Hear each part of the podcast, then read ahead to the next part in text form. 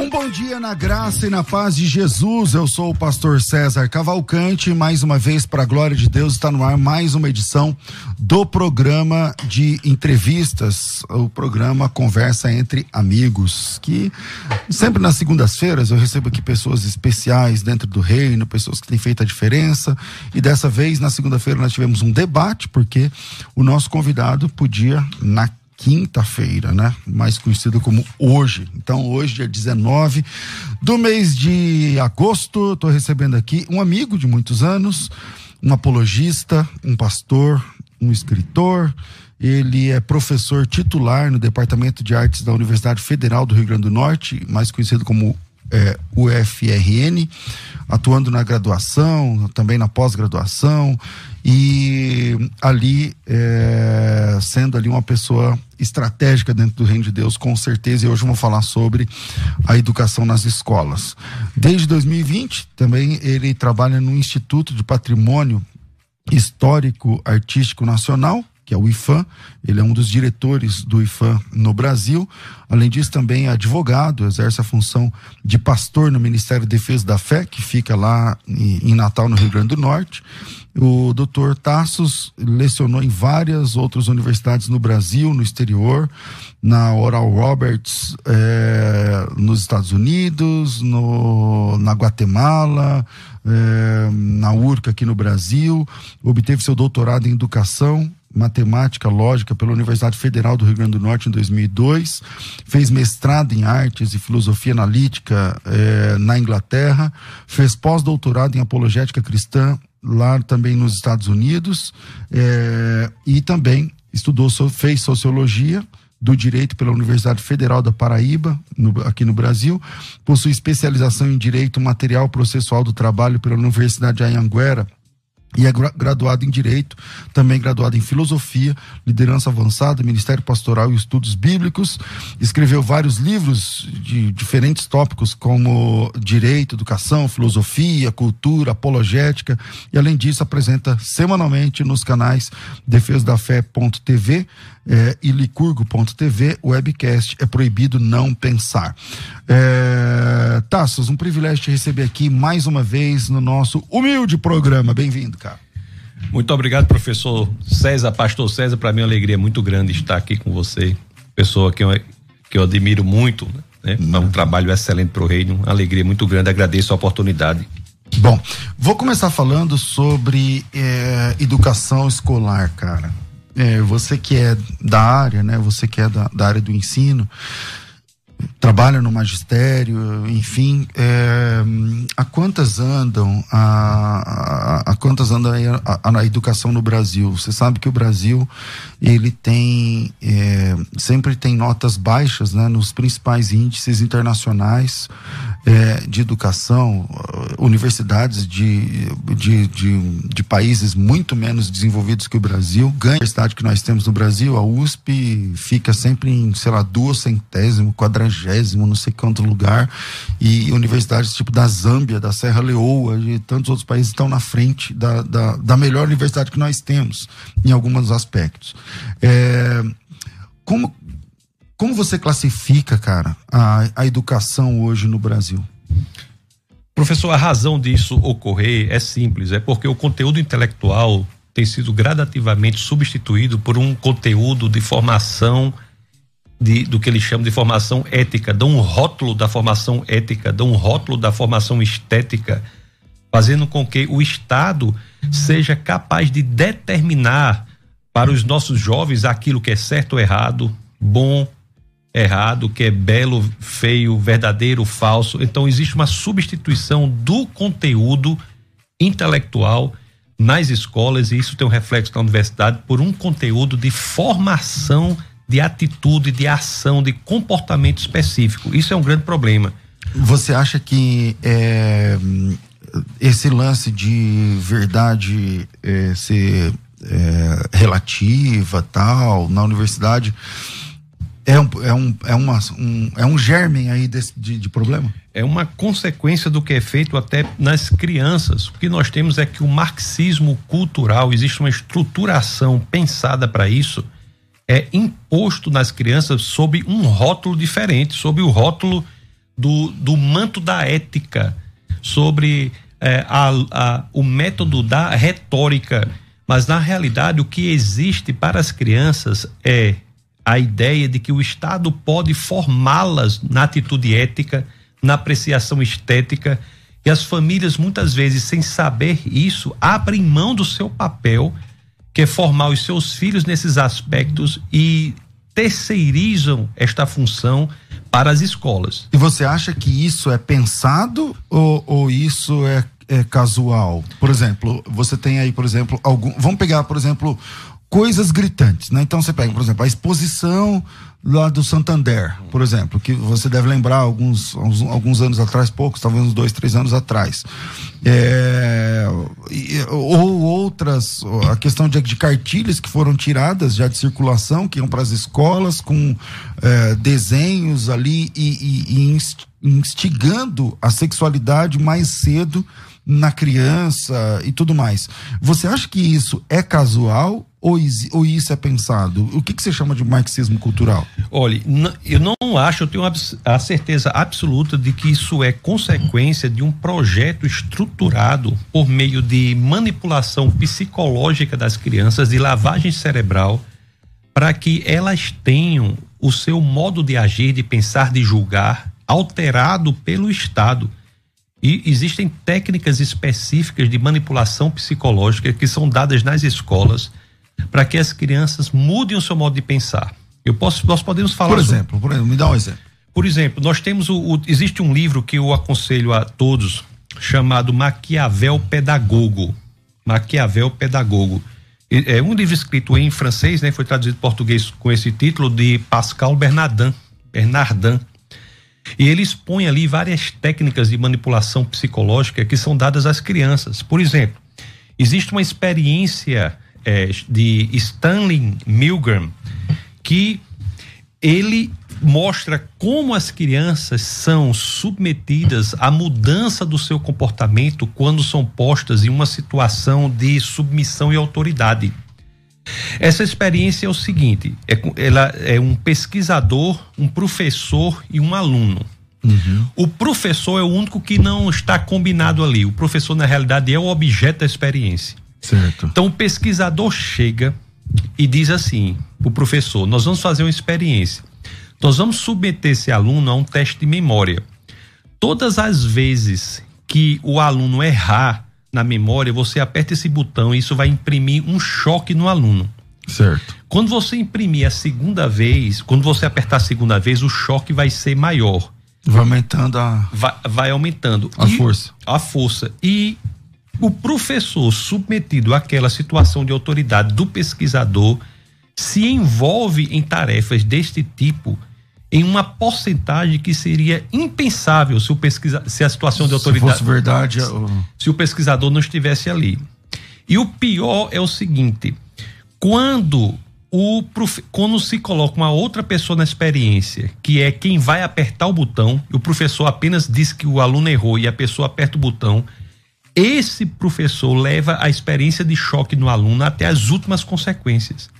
Ou seja, a questão de submissão à autoridade, ela é capaz de gerar comportamentos que são contrários à concepção que temos do que é certo e do que é errado. Então, quando os alunos são submetidos. Ou seja, o aluno ele entra na sala de aula no, no na primeira aula do ano uhum. e sai na última aula do ano, mas mas ele foi submetido a uma doutrinação. Ele é submetido a agir contrariamente à maneira como ele aprende em casa, que é certo e que é errado. E essa ação contrária à maneira como ele pensa gera nele uma dissonância cognitiva de um lado ele sabe o que é certo e o que é errado, e do outro lado ele está agindo contrariamente àquilo. Por... Achando que aquele é o novo certo. Não, não achando que é o certo, porque ele está sendo forçado por uma situação de submissão à autoridade. Então ele passa a agir na escola de uma determinada forma contrária à forma que ele sabe que é certo e que é errado. E isso cria na cabeça dele uma, uma lacuna, uma dissonância. De um lado ele aprendeu em casa o que é certo e o que é errado, e na escola ele é forçado a agir de outra forma. E para ele solucionar isso na cabeça dele, a solução que ele dá é mudar a forma como ele julga as coisas. Ele passa a considerar que a forma que ele está forçando a agir é correta. Até porque, na realidade, não é forçado, é induzido. Então, essa é uma experiência do poder da autoridade na mudança de comportamento do aluno.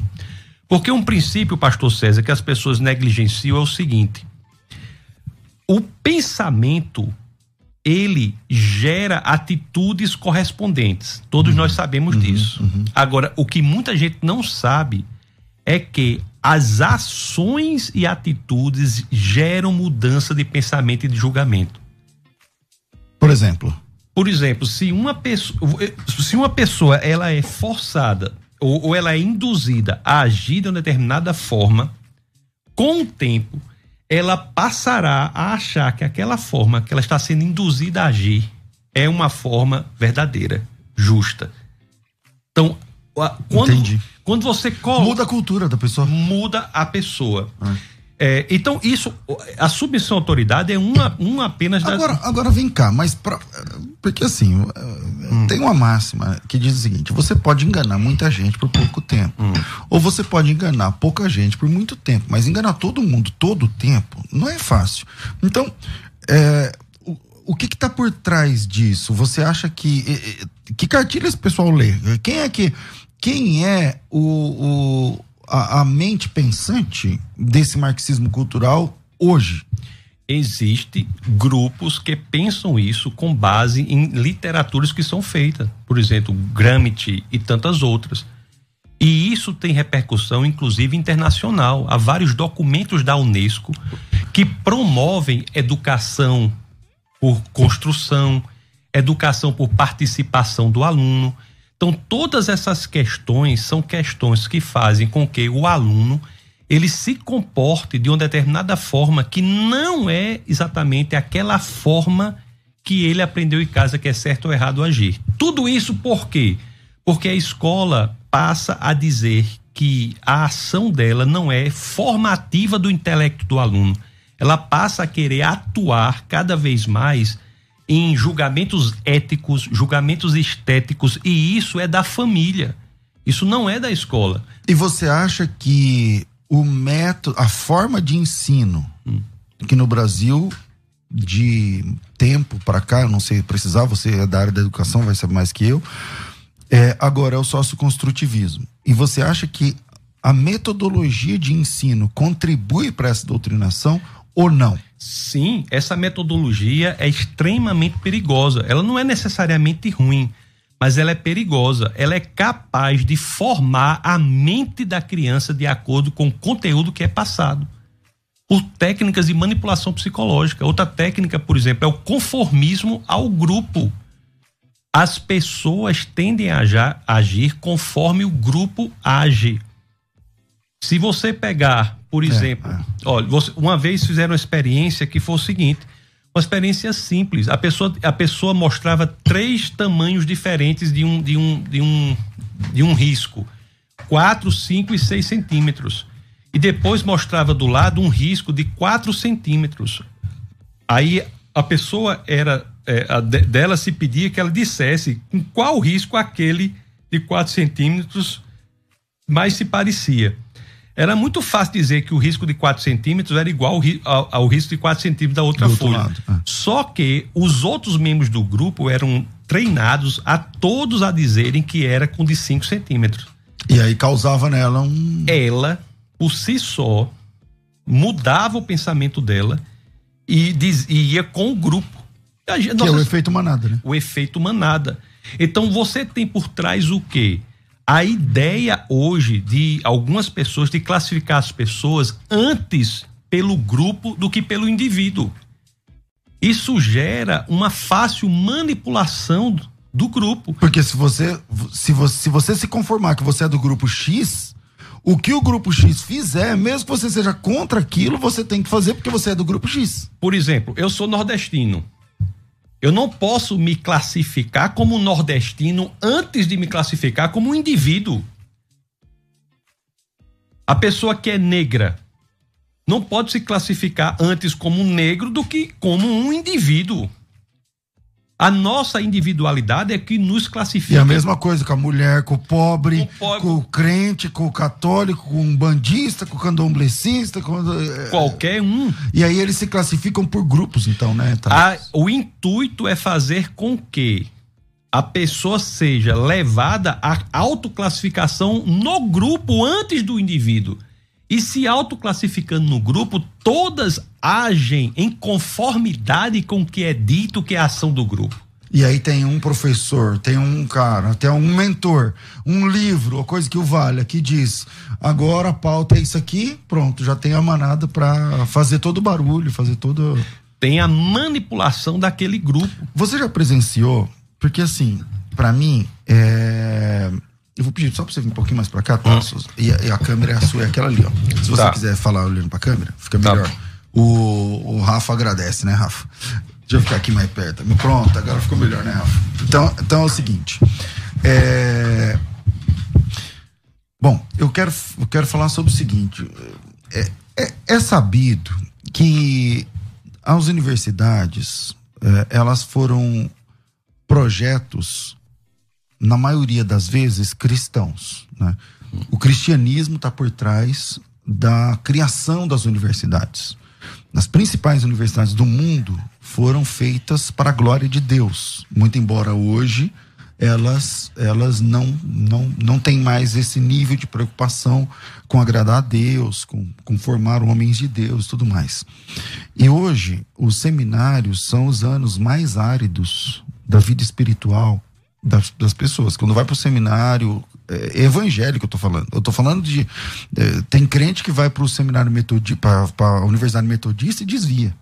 E sai de lá nem acreditando que Deus existe. Entendeu? É, e nas universidades que não são confessionais, isso é elevado à enésima potência. Então, a, a, a universidade, eu não sou contra a, a pessoa estudar. Tá minha filha tá, tá, tá, tá na universidade, tá todo mundo, tá, eu sou a favor. Só que é o seguinte: são os anos mais áridos da vida espiritual. É, você já viu como professor em sala de aula uma pessoa chegar lá crente, cheia de Deus, e depois haver um câmbio e ela vai se afastando, abraçando, eu vou falar aqui o esquerdismo, o marxismo e tal, e sair dali no final de quatro anos sem Deus. Já viu essa, isso acontecer? De cada, eu dito aqui algumas vezes, de cada quatro estudantes é, cristãos, três abandonam o cristianismo quando entram na universidade. Isso já passa, Caramba. isso já passa a ocorrer no ensino médio. E isso se dá, e é aqui a importância do que eu vim dizer assim para a família cristã, se dá pela falta de entendimento que a família cristã está tendo do poder destrutivo da escola quando a escola pretende doutrinar eticamente e esteticamente o aluno. A escola era para informar. A questão ética e estética, os valores devem ser dados pela família. E a consequência disso é o abandono no ensino médio e no ensino superior. Existem técnicas de manipulação psicológica que são dadas na escola e os pais têm de saber disso. Existem técnicas, por exemplo. Que o cara ora para passar no vestibular. Pastor, ora por mim, amanhã vai ser o vestibular. Eu não sei o quê. E aí ora, e estuda, e faz grupo de estudo na igreja, não sei o que lá. Tá, o cara vai lá e passa. Aí, meses depois, ele já tá irmanado com a cultura eu não vou nem dizer mundana, mas às vezes diabólica, entendeu? Anticristã. Como explicar? Pois é, não é na origem da universidade, como você disse. As universidades são criadas de fato como escolas cristãs, as maiores e melhores universidades do mundo, não é? Harvard, Princeton, Yale, Cambridge, Oxford foram criadas como escolas cristãs. O lema original da Universidade de Harvard é verdade para Cristo e a Igreja.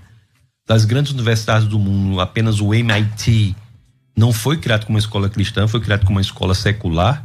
Todas as demais eram escolas de formação de discípulos. Então não é na universidade, não é no conteúdo, porque a universidade procura entender o mundo e o mundo só é inteligível se nós assumirmos que ele, ele tem uma mente inteligente por trás. A inteligibilidade do mundo pressupõe uma mente inteligente. por trás. Então, a própria existência da ciência e da universidade já aponta. Já aponta. Não é isso. O que acontece é, é uma articulação bem feita desde a criança para que ela tenha a sua formação axiológica, a sua capacidade ética alterada e a sua capacidade estética. E as pessoas muitas vezes não veem isso por exemplo, acham que uma avaliação, por exemplo, é um método avaliativo, em que a criança é forçada a marcar como certo algo que é contrário ao que ela aprende em casa, os pais acham que aquilo. Isso acontece na escola o tempo todo. E os pais acham. O, qual é o problema, César? Que os, os pais acham que aquilo a, acaba ali. Pronto, marcou errado, marcou Para passar, para ter a nota. Para ter a nota. Eu não concordo com isso, é. né? Eu não concordo, sei lá, o que seja, eu não concordo, mas se eu falar o que eu não concordo, eu vou perder a nota. Então, eu tenho que marcar o X aqui. Mas aí, aí o que precisa ser dito, que é desconhecido por muitos, que ao marcar o X naquilo que não concorda, a psicologia já estudou que se cria na criança a dissonância cognitiva. Ela está agindo contrariamente a um valor dela. E isso não se mantém assim. Essa dissonância cognitiva não se mantém Porque nessa. É água mole em pedra dura, meu amigo. Não, é... ela, é, vai mudar essa... a essência da, da criança. Ela da, não vai ficar confortável naquela tensão cognitiva interna que ela tem em agir de uma forma e pensar de outra. Esse conflito é solucionado na cabeça dela. E é solucionado como? Pensando da forma do, do, mudando a forma de pensar. Mudando a forma de pensar. Por exemplo, dramatização na escola. Eu sou contra a dramatização na escola? Não, mas o, o pai tem que saber. O que, que você chama de dramatização, tá? Vamos, vamos fazer um teatro aqui para é, estudar um assunto como sociologia. Aí no teatro você tem alguém que, alguém que representa uma classe dominante e outro uma classe oprimida. Isso daí não se, isso não termina dessa forma. Não, não acaba quando fecha a cortina. Então. Não, não, não. A criança que está performando ali, aquele que o professor está chamando de classe opressora, vai sair dali com um sentimento de culpa. E ela vai articular isso na cabeça dela para que essa dissonância, ela vai dizer: eu nunca fiz nada com ninguém, eu nunca fiz nada, eu não tenho culpa de nada, mas ali na, na, na dramatização tem. Então isso é resolvido, essa tensão ela não acaba ali. É isso que as pessoas não sabem. Isso, isso é resolvido na cabeça dela e se criam grupos reproduzidos de pessoas que acham que se devem comportar em manada, se devem comportar em, como um se identificar como grupo. Todos nós nos identificamos como grupo, mas o problema é é a sugestão de que a nossa identidade como grupo deve preceder a nossa identidade como indivíduo. Isso é você se colocar numa, você é antes um indivíduo, depois você é parte de vários grupos. Bom, eu vou fazer um intervalo rápido e na volta a gente vai apertar mais aqui a conversa. Aumenta o volume aí, se você puder, quase nunca peço isso, acho que eu nunca pedi, mas se você puder, convida seu filho para ouvir esse próximo bloco. Uh, manda para alguém, quem está no, no, no, no, YouTube aí, publica nos grupos, fala, gente, escuta essa entrevista aqui, que super vale a pena. Virei, a gente volta já. Vai. Estamos de volta com o programa Conversa entre Amigos e falando aí sobre a educação ou deseducação, né? Como é que funciona essa questão? Tá, você falou que ia falar um pouco mais aí em off, você falou sobre outras, outros. É, é, Outras técnicas, técnicas de manipulação táticas, psicológica exatamente. ou técnicas de lavagem cerebral para ser então, manda aí, fala ser, Por exemplo, tem várias técnicas que são feitas. Tem uma que é assim, por exemplo, foi uma experiência que foi feita que foi o seguinte: há um grupo de pessoas, a, o, alguém ligou e disse assim: você poderia participar de uma pesquisa e responder a 20 perguntas sobre um produto Aí pouquíssimas pessoas toparam, vinte e poucas pessoas, vinte e poucas donas de casa toparam. Hum. A outro grupo de donas de casa foi feito o seguinte: ligou-se e disse assim: a senhora poderia responder duas perguntas sobre esse produto? Aí a pessoa disse sim, eram só duas. Aí respondeu essa pesquisa. Três dias depois, a mesma ligação anterior que foi feita para outro grupo foi feita. A senhora podia responder agora a uma pesquisa de 20 perguntas. Aquele grupo que tinha se submetido às perguntas, a pesquisa de duas perguntas, 50, mais de 50% aceitaram responder. 20 agora. As 20 perguntas. Ou seja, o engajamento em um ato, um ato aliciador faz com que a pessoa se engaje em um ato custoso. Entendi. E o pior que isso gera uma bola de neve, porque esse segundo ato custoso se transforma em um ato aliciador para um terceiro ato mais custoso ainda. Que vai só piorando, então. E só piorando. E com esses atos custosos contrários à maneira como a criança vê o mundo são feitos, mais uma vez, cria-se a dissonância cognitiva e ela muda a maneira dela transforma ela num soldado que, um soldado. Que, que, vai militar no que quer que seja que, que isso vamos, vamos lá por exemplo ó, antigamente é, é, eu não sou eu não, eu não sou é, de nenhuma forma é, contrário a, a, pessoa a opção sexual de ninguém a pessoa tem que ter a opção sexual dela, ela tem a liberdade dela para isso tal. Mas eu quero falar sobre militância. Porque há 20, 30 anos atrás, nós não tínhamos é, o movimento homossexual no nível que a gente tem hoje, no sentido de que agora estão. Eu acho que vai passar, eu acho que agora não, mas com o tempo vai passar, para mexer na gramática da nossa língua. Você acha que vai. Você acha que passa esse negócio de pronome neutro, ou, ou Tasso? Eu acho que vai, uma hora ou outra vai passar. Pois é, nunca houve na história da humanidade nenhuma situação em que o Estado impusesse uma mudança linguística nesses termos. A língua é viva porque ela muda naturalmente, não por imposição de caráter ético. Quando a escola se engaja num projeto de revolução cultural, o que nós estamos fazendo, principalmente a escola pública, o que estamos fazendo é, nós, família, deixando que o Estado dite para o nosso filho o que é certo e o que é errado. Então, é por isso, você começou a entrevista aí dizendo por que, que nossos níveis intelectuais são tão baixos nas escolas. Exatamente por isso, porque a implementação do marxismo cultural propõe uma formação numa determinada ética, não a formação intelectual. E o resultado de tudo isso são pessoas que desconhecem, até em disciplinas como matemática, por exemplo, se você for olhar a estrutura jurídica brasileira em relação aos currículos, a base curricular, até em matemática se propõe que tem uma transversalidade de índole ética. O que é que a pessoa tem que saber se dois mais dois são quatro é, é bom ou é mal?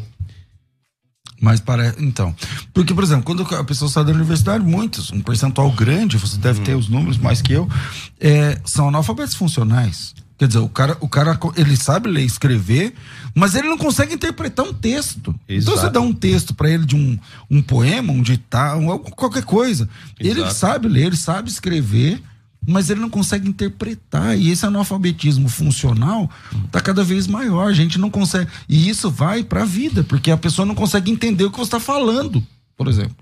Isso. Então, isso que, isso que você está falando agora, que eu estou falando, pode estar tá gerando ódio em outras pessoas porque não estão entendendo o que a gente está falando. É, eu, eu, nem, nem somos contra a escola. O que estamos dizendo aqui é que você, família cristã, que coloca seu filho numa escola e pública ou privada, você tem de saber que existe uma vertente educacional contemporânea que tem por intuito a formação da personalidade, do, do julgamento ético do que é certo e do que é errado daquela criança. Tá, e o que fazer agora? Por exemplo, o, o pai que está ouvindo agora, a mãe que está ouvindo agora, e o filho tem, sei lá, 10 anos e está no colégio. É, agora no online, sei lá como é que tá, mas o que que faz? Você, pai, tem que estar acompanhando o seu filho, vendo se essas técnicas de manipulação estão sendo aplicadas na escola, o que está por trás disso, qual é o tipo de grupo que essa criança está sendo classificada, se essa criança está sendo forçada a se identificar antes como um grupo do que como indivíduo, Você tem que fazer a contra-revolução, porque a escola quer fazer uma revolução cultural na criança, você tem que ser a resistência. Senão, os nossos jovens serão perdidos como já estão sendo. As pessoas estão, no, falando para o universo cristão, estão a, a escola está forçando 80% dos jovens cristãos a deixar o cristianismo nos últimos anos. E como que é essa forçação? uma forçação que na realidade é uma indução, porque também é importante isso. A pressão mais efetiva na mudança de julgamento de pensamento das pessoas é a pressão fraca, não é a pressão forte. Olha Entendi. que curioso. A pressão fraca, ela dá à pessoa a pseudo sensação de liberdade. É ela que está decidindo, ela, ela que está mudando a opinião dela. Exato. É ela que agora crê assim, e porque pronto. o outro não sabe. Exato. Então, na pressão fraca contínua, Aquele, Água mole em pedra dura, né? Tanto bate até que fura. É. A pessoa, a cri, o, o adulto e principalmente a criança começa a criar justificativas para aquela ação diferente do que ela aprendeu em casa. E é interessante que a escola já propõe as justificativas para a ação errada. Você pode, pode pensar aí em vários, várias situações hum. em que as crianças são induzidas a agirem contrariamente a como aprendem em casa, e a escola já dá o fundamento e ela gradativamente passa a construir aquilo. Quando a pressão é muito forte, ela pode até agir de forma diferente, mas não tem a mudança cognitiva, porque não cria aquela dissonância. Ela sabe que está agindo daquela forma porque ela está sendo pressionada. A verdadeira pressão é a sutil, contínua, que classifica a pessoa como elemento do grupo e não como indivíduo. Essa questão racial no Brasil, de qualquer raça, se você pensar, por exemplo, nós somos claramente um país que demos uma solução pacífica à questão racial que existe. A questão racial existe, mas a solução, no caso brasileiro, é uma, é uma solução belíssima na identificação da nossa formação enquanto mestiços. Nós somos um povo mestiço. Verdade. De, e isso é uma solução pacífica que é dada ao conflito interracial. E o que é que a escola propõe hoje, que é dito nas universidades? Se eu disser isso em alguns lugares, é capaz de eu até jogar em pedra em mim. Com certeza, meu amigo. Mas, mas você presta atenção, o que é que a escola propõe hoje? Não, propõe uma abordagem dessa questão racial de qualquer raça. Tô falando de, de não estou falando só de negro, branco, indígena, qualquer raça. Então, se ela propõe o que? A escola propõe uma abordagem que seja mantenedora da tensão que as pessoas se identifiquem como raças específicas e a partir daí tem de se portar numa situação de manutenção da tensão, quando na realidade o que nós aprendemos é que o Brasil deu uma solução de mestiçagem. Mas a escola, ele sempre, é, é, por exemplo, o que, que se aprende na história da, hoje em dia? Aprende até Getúlio Vargas. Quer dizer, fica sempre falando ali e tal, não, não, não evolui, não evolui no discurso. Agora, é, existe uma construção anti vai vamos lá anti Deus na escola? Porque por exemplo a gente sabe e é essa uma das suas especialidades que uh, a origem das espécies de Charles Darwin tem vários várias várias falhas né? Várias falhas.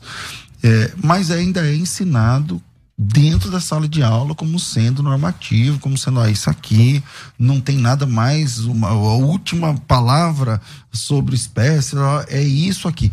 Existe um, um, um uma ideia ante Deus, o, o Tassos? Para que haja manipulação, é preciso que haja essa revolução cultural, que a pessoa e ética, que a pessoa passe a agir dizendo que é certo ou que é errado de acordo com o que a escola diz. Para que isso ocorra, tem de se ter uma visão de mundo em que Deus não exista. Porque quando Deus existe. Se colocar Deus na equação, aí entra moralidade. Que provém padrões, dele. Exatamente. Na teologia, quando no jardim a serpente fez a proposta para o casal, foi o seguinte: não precisa você não precisa agir conforme Deus está falando. Sendo Deus a fonte da moralidade. Você pode ser a fonte da sua própria moralidade. Como o que você quiser. E essa proposta é a que é feita até hoje. A fonte da moralidade pode ser flexível. A escola pode ser a fonte, o Estado pode ser a fonte da sua moralidade. O seu grupo é que vai dizer o que é certo e o que é errado para você. E em última análise, você define bem e mal, certo e errado, pode não pode, com base no grupo que você está. E isso só é possível numa visão de mundo em que Deus não existe. Porque quando você traz Deus para a equação, você traz a moralidade. Você traz a fonte da moralidade. A moralidade existe para todo mundo, o que é certo e o que é errado. Deus é fonte da moralidade para todos. Mas muitos optam por buscar algo para colocar no lugar de Deus. E o, e o marxismo cultural propõe que este algo seja o próprio Estado. É por isso que várias vertentes da política, inclusive, são alteradas. Você tem o internacionalismo no lugar do nacionalismo. Isso é uma. É, na quebra da soberania nacional.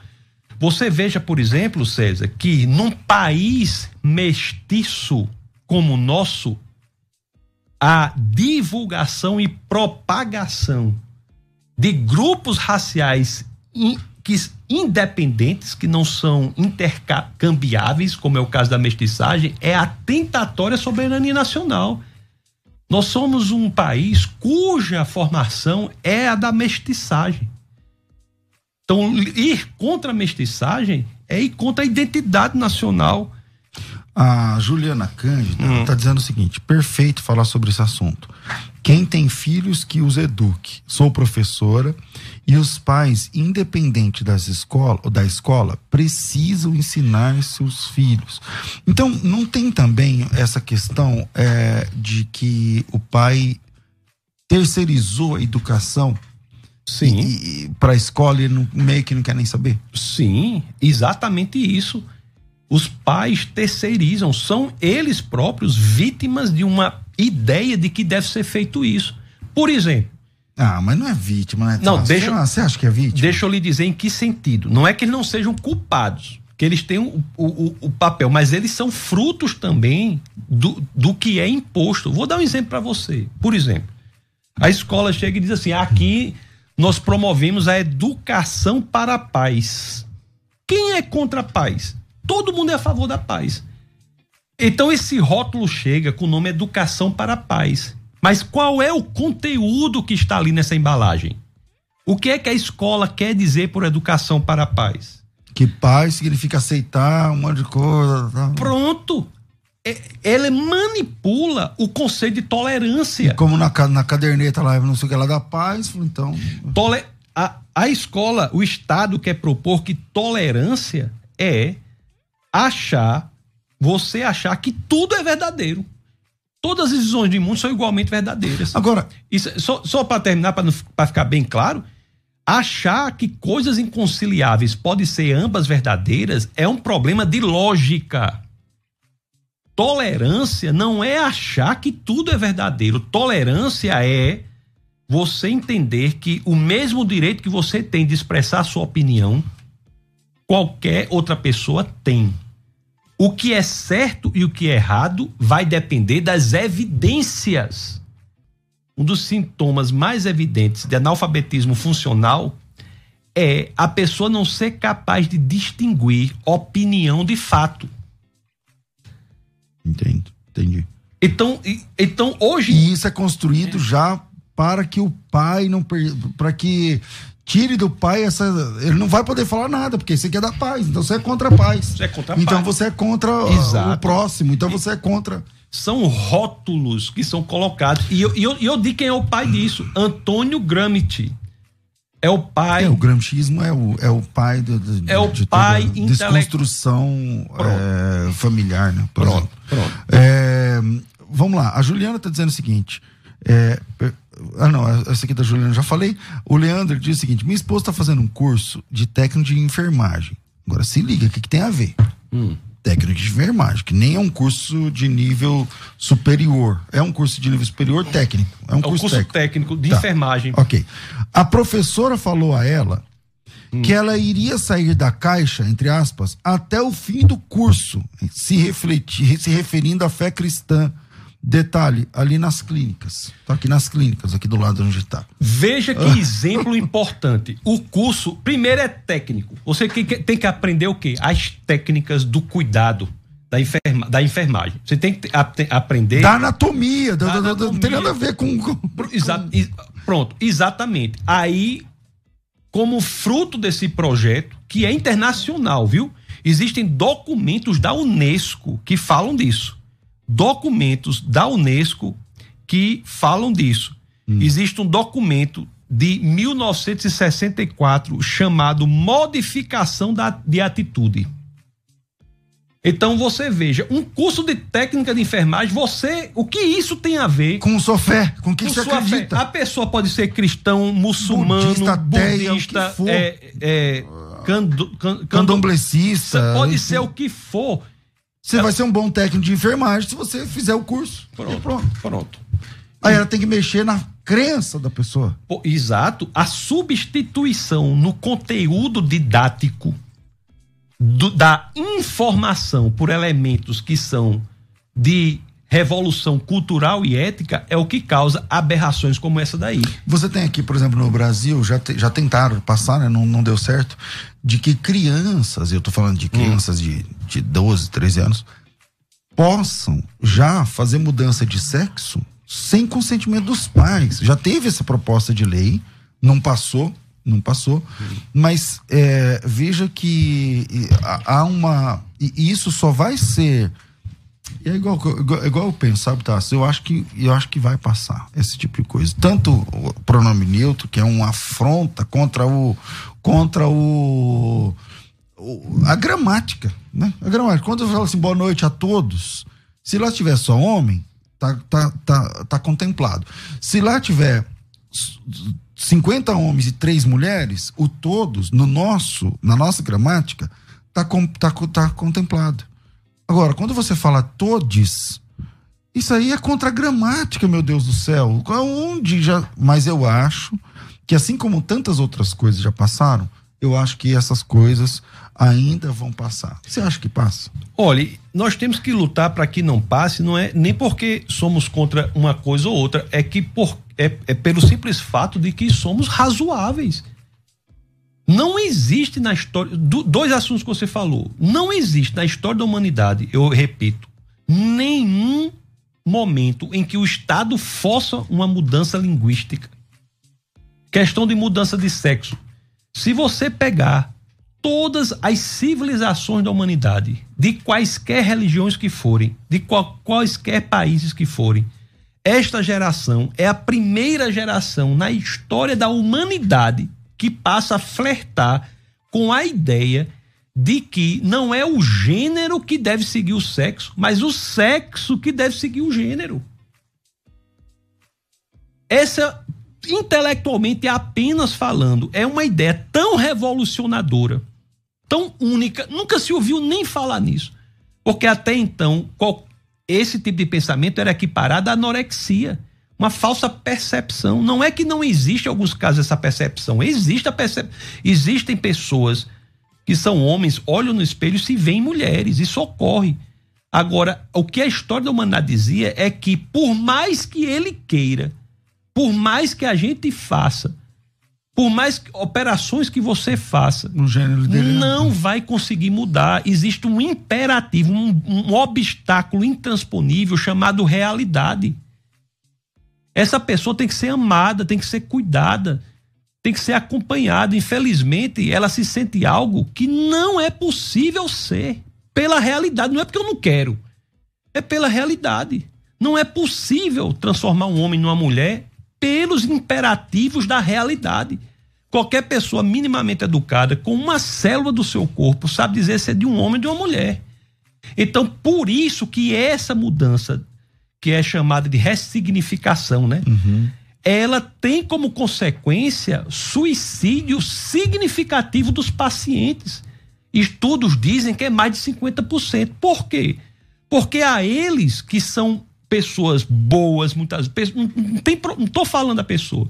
São pessoas que às vezes têm essa percepção, a eles é dada uma expectativa que, pelos imperativos da realidade, não pode ser atingida. E, a, e, e tem que ser aceita por todos, mas tem o problema da realidade. A realidade. A, a Simone, ela diz hum. o seguinte, gente, eu ensino em escola pública e está totalmente politizado. Meu filho adolescente sempre está vulnerável a essas doutrinações nas escolas. É, então, fica aí, a gente, infelizmente o tempo está tá acabando já. Mas fica aí, ô Tassos, um, finaliza com um conselho aí, alguma coisa que você queira falar sobre como que a gente reage, cara, diante dessa realidade. Eu só eu quero dizer, terminar dizendo o seguinte: isto é altamente esta realidade de modificação das crianças, da revolução cultural e ética para as crianças, é extremamente antidemocrática, porque afeta principalmente as classes menos favorecidas. As classes menos favorecidas, se você pegar das escolas públicas, são as que têm o menor score intelectual nesses exames. Porque a elas não é dado aquilo que elas merecem, que é o conteúdo intelectual que deve ser passado pela escola. Então, o que é que eu digo para os pais? Tenham ciência disso. Isso é, uma, isso é um problema radical. Você está mexendo com a, o futuro, a formação da pessoa. Nós não podemos achar que não está havendo algo terrível nas escolas. Muitas escolas estão deseducando. E nós temos que nos unir, nós, pais, mães, para que possamos acompanhar os nossos filhos com estratégias específicas, para que eles sejam educados no ponto de vista ético e estético, conforme a família entende. Para quem é cristão, vale o que? A interferência da igreja nestes campos para ensinar os filhos das famílias que livremente escolhem estar na igreja nesses ambientes também, nesses campos, nesses, nesses elementos éticos e estéticos. Treinando, reunindo jovens, os adolescentes, levando pessoas capacitadas para falar sobre ciência, fé, é, Bíblia, sobre, enfim. Ah, ah, agora, é, muita gente falando aqui, ó, o Sérgio está dizendo, esse programa precisa ser representado pelo menos umas cinco vezes. Ajuda a gente aí, a Simone, o assunto de máxima importância, tenho preocupações, pois tenho uma adolescente que vai para o ensino médio ano que vem e outras duas no fundamental, vou sentar mais tarde e assistir com elas. Olha, que bom, glória a Deus por isso. Tassos, quero te agradecer, cara, infelizmente o tempo é curto, né? Eu queria falar aqui com você duas, três horas, mas quero te agradecer e louvar a Deus pela tua vida, pelo teu trabalho. É, se você quiser quiser conhecer mais o Tassos, segue aí no Instagram, arroba, o nome dele, onde você arrumou esse nome, Tassos? Rapaz, pessoal lá do sertão do Nordeste tem esse nome, deve ser isso aí, né? Em dos índios Cariri, lá da minha família. Então, Tassos, T-A-S-S-O-S, Tassos. E aí, ponto. ponto Licurgo. O Licurgo, para ajudar, é com Y. então tá aparecendo aí para quem tá na tela, tá aparecendo já aí. Então, Taços Licurgo, é, Taços.licurgo no, é, no Instagram. Taços, tem ainda o site onde a pessoa pode ter ajuda? Como é que funciona? É, tem um site chamado taços.com.br e lá você pode é, acessar o canal de vídeos. Nós temos o canal de vídeos no YouTube, tem dois canais, né? Que é o você vai no navegador e bota defesadafé.tv é o do Ministério da Igreja. E tem um também que eu, que eu passei a usar mais eh, recentemente, que é licurgo.tv, porque nesse eu posso fazer lives que são de assuntos, às vezes, que não são tão direcionados ou tão relativos ao assunto teológico ou apologético. Uhum. Então, licurgo.tv. Mas lá no Instagram, você. Tem, entra é, por lá. Entra por lá. Então vamos lá. É, Tassos, obrigado, Deus abençoe. E na próxima vez que estiver em São Paulo, lembra de nós aqui. Sempre uma honra, sempre um prazer, uma alegria e reitero minha admiração por você e por toda a sua equipe. Tamo junto. É isso aí. É, um grande abraço a todos vocês. Fico por aqui. Às duas da tarde tem o programa Crescendo na Fé. Tudo isso muito mais a gente faz dentro do reino, se for da vontade dele. Essa foi uma produção do Ministério Internacional Defesa da Fé. Um ministério comprometido em amar as pessoas, abraçar a verdade e glorificar a Deus. Para saber mais sobre o que fazemos, acesse defesadafé.org.